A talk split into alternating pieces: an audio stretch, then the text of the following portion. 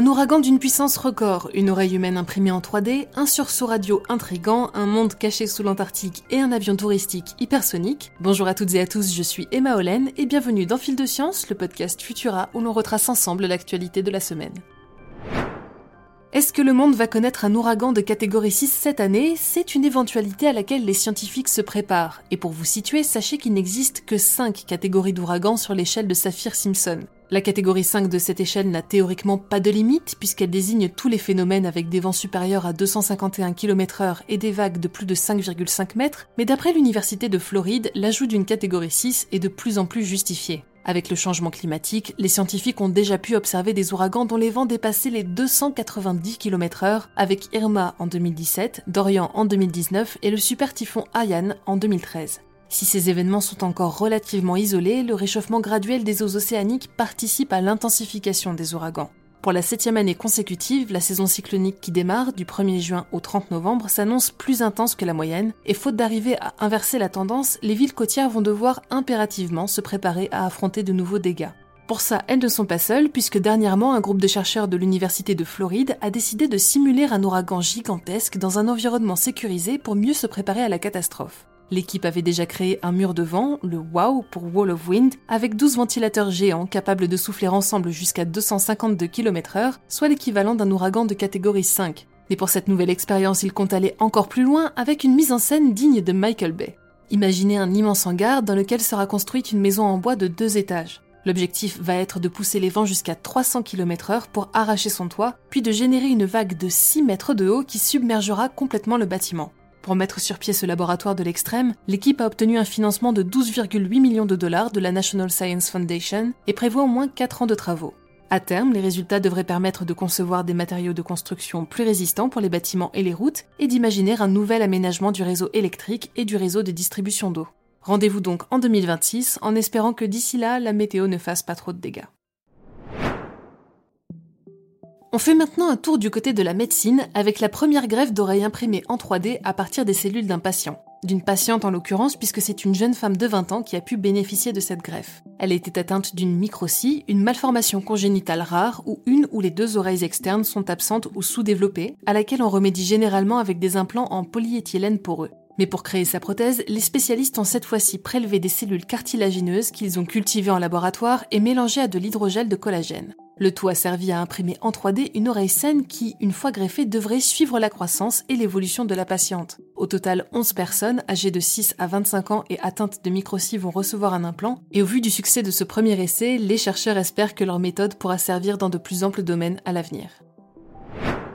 Du côté de l'astronomie, un sursaut radio rapide intrigue les scientifiques. Depuis sa découverte en 2007, les astronomes ont passé 15 ans à l'étudier et alors qu'ils pensaient enfin avoir percé son mystère, une nouvelle observation semble venir tout remettre en cause.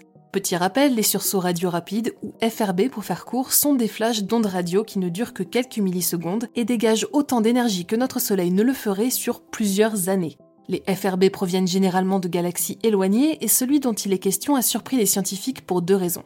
Il se répète, ce qui est assez rare pour être noté, et il s'accompagne d'un bourdonnement dont la nature et la source sont encore incertaines. Mais voilà, nouveau rebondissement, alors que l'étude de la dispersion de ces ondes suggérait que sa source se trouvait à environ 7 milliards d'années-lumière de nous, une nouvelle étude avance qu'il proviendrait d'une galaxie naine située à seulement 3 milliards d'années-lumière. Les experts planchent sur un modèle qui permettrait d'expliquer cette incohérence, mais ce qui est sûr, c'est que l'ambition des chercheurs d'utiliser les FRB comme sonde du milieu interstellaire tombe à l'eau. Bonjour, ici Léa Fournasson, autrice de la chronique Science ça sur Futura. Je m'invite un court instant dans cet épisode de Fil de Science pour vous parler de The Boys, cette série parodique de super-héros que certains et certaines d'entre vous connaissent peut-être déjà. Je vous rassure, je ne suis pas là pour vous en faire la publicité, mais pour discuter avec vous du composé V, cette substance qui confère à nos anti-héros leur pouvoir. Il rappelle les produits dopants pris par les sportifs pour améliorer leur performance sur le terrain, hormones de croissance, stéroïdes ou même transfusion sanguine, mais ce qui le distingue, c'est que les propriétés du composé V semblent se transmettre génétiquement. Alors, une telle substance existe-t-elle vraiment dans le milieu scientifique ou n'est-elle qu'une invention issue d'un monde de fiction? Eh bien, pour le savoir, je vous invite à découvrir cet épisode de Science Saturne intitulé The Boys, bientôt la saison 3. Mais qu'est-ce que les mystérieux composés V? Sur Futura. Et sur ce, je vous laisse retourner à votre épisode de fil de science. Bonne journée à toutes et tous Merci Léa. Allez, on continue avec un voyage en Antarctique où les chercheurs ont fait une découverte exceptionnelle. Ils s'étaient initialement rendus sur place pour étudier les conséquences directes du changement climatique sur la glace, mais en observant les images satellitaires de la banquise, ils ont repéré une rainure qui a tout de suite attiré leur attention. Depuis longtemps, les scientifiques soupçonnent l'existence d'une circulation d'eau douce et de rivières secrètes cachées sous la calotte glaciaire. Ils ont donc décidé de creuser cette fissure sur près de 500 mètres de profondeur, et là, surprise, plus qu'une rivière, c'est tout un écosystème qu'ils ont découvert sous la glace. À l'intérieur de l'immense tube d'eau, dont je vous invite à découvrir les images qui sont vraiment splendides, ils ont eu le bonheur de découvrir des centaines d'amphipodes, de petits crustacés aux airs de crevettes qui menaient tranquillement leur vie sans que personne ne se doute de leur présence à une telle profondeur. Comme l'équipe le souligne très justement, cette découverte remet considérablement en cause les modèles actuels de l'environnement antarctique, mais renforce aussi et surtout le sentiment d'urgence face au réchauffement climatique, avec de nouvelles vies désormais en jeu. Et on finit avec un appareil qui ne va certainement pas nous aider à lutter contre le changement climatique. Le Stargazer est un avion hypersonique développé par l'entreprise texane Venus Aerospace. D'une longueur de 45 mètres pour une envergure de 30 mètres, il pourra transporter jusqu'à 12 personnes, mais ce n'est pas là sa caractéristique la plus impressionnante, puisque d'après son constructeur, il sera capable d'atteindre la vitesse de Mach 9 et de transporter des passagers n'importe où dans le monde en seulement une heure. Pour pulvériser le mur du son, il volera à environ 52 km au-dessus du sol, là où l'air est fortement raréfié et les températures sont très basses. À cette altitude, où la vitesse du son est différente par rapport à celle au sol, Mach 9 correspond à environ 9500 km/h. Cerise sur le gâteau, l'empreinte carbone du Stargazer serait nulle. Autant d'annonces qu'il va falloir prendre avec des pincettes car l'avion n'en est encore qu'au stade de concept et que tous ces arguments présentés par la firme lui ont surtout servi à obtenir un joli financement de 33 milliards de dollars. À côté, les 12,8 millions de dollars récoltés par nos scientifiques pour étudier l'impact des ouragans futurs sur nos sociétés semblent bien dérisoires.